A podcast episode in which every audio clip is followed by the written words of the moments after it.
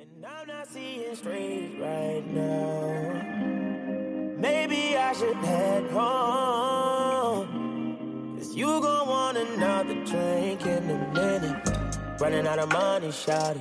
Cause the way that my account said. 嗨，各位同学，大家早上好，我是瑶瑶老师，欢迎来到今天这一期的英语口语每日养成。在今天这一期节目当中呢，我们依旧会来学习一段来自于《绝望的主妇》第一季第二十三集当中的英文台词。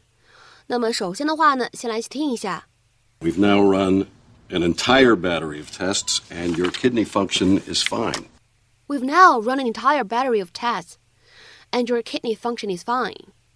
经过一整套的检查，我们发现你的肾功能毫无异常。We've now run an entire battery of tests, and your kidney function is fine. We've now run an entire battery of tests, and your kidney function is fine. 那么在这样一段英文台词当中呢，我们需要注意哪些发音技巧呢？首先，第一处 run an entire，那么这样的三个单词呢，我们放在一起呢，其实可以做两个非常自然的连读。我们呢可以读成 run an entire，run an entire。 再来看一下第二处发音技巧，battery 这个单词呢，它存在一个美式发音当中所独有的闪音的处理，flap t。所以呢，在美式发音当中，电池这个单词呢，我们应该读成 battery，battery，battery。好，再往后面看，and your 放在一起呢，可以有一个音的同化的现象，所以读快了以后呢，我们可以读成 anger，anger，anger。然后呢，再来看一下最后这一处发音技巧，function is 放在一起的话呢，可以有一个非常自然的连读。我们呢可以读成 function is，function is，function is。 Remember when we first tested you, your potassium level was a bit high. Yes, you made me stop eating bananas. But as we've continued testing, it's kept climbing. We've now run an entire battery of tests, and your kidney function is fine. It has to be something you're ingesting. Let me see.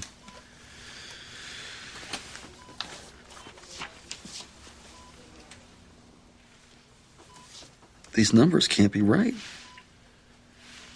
Who prepares your meals?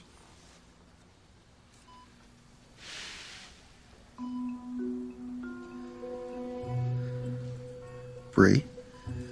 I understand you've been having some marital problems.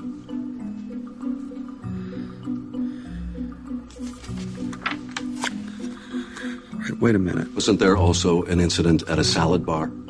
She gave you onions when she knew you were allergic. That was an accident. You're getting this potassium from somewhere.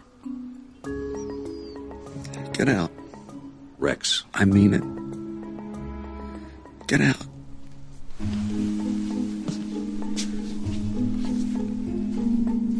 Leave the chart. I want to read it.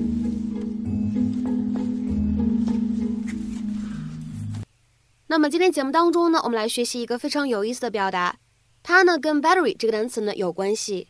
大家呢都知道 battery 它呢指的是电池的意思。那么在英文当中，a battery of something 到底是什么意思呢？难道是一电池的某个东西吗？不是的，它呢其实指的是一连串、一系列的相近的、类似的事物。那么这样一层意思和用法呢，更加偏向书面语一些。我们来看一下对应的英文解释。a number of things of a similar type，或者 a large number of things or people of the same type。所以呢，联想这样一个意思和用法，我们再来看一下视频当中出现的 a battery of tests，它呢其实就指的是一系列的全套的检查。A set of tests that is used to assess a number of different aspects of your health。下面呢，我们再来看一下更多的一些例子。第一个，We give a battery of tests to each patient。我们给每个患者都做一系列的检查。We give a battery of tests to each patient。下面呢，再来看一下第二个例子。He put her through a battery of tests。他让她做了一系列的检查。He put her through a battery of tests。下面呢，再来看一下第三个例子。 He faced a battery of questions. 他面临一连串的问题要回答。He faced a battery of questions.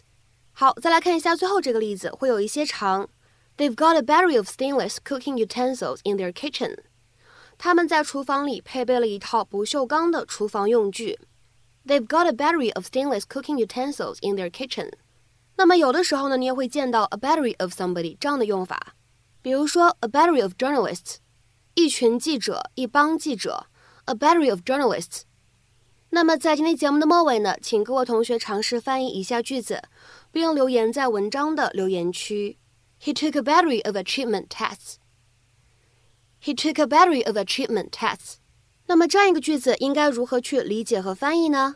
期待各位同学的踊跃发言。我们今天这期节目的分享呢，就先到这里。See you tomorrow. Would you pick a good man or the bag? I don't got it right now, oh, you're expensive. Yeah, I'ma get it for you one day. Good love, you can swipe all day. For that girl, you never gotta pay. You know a nigga not broke, no. You just like that good shit. Popping bottles like scammers in Brooklyn.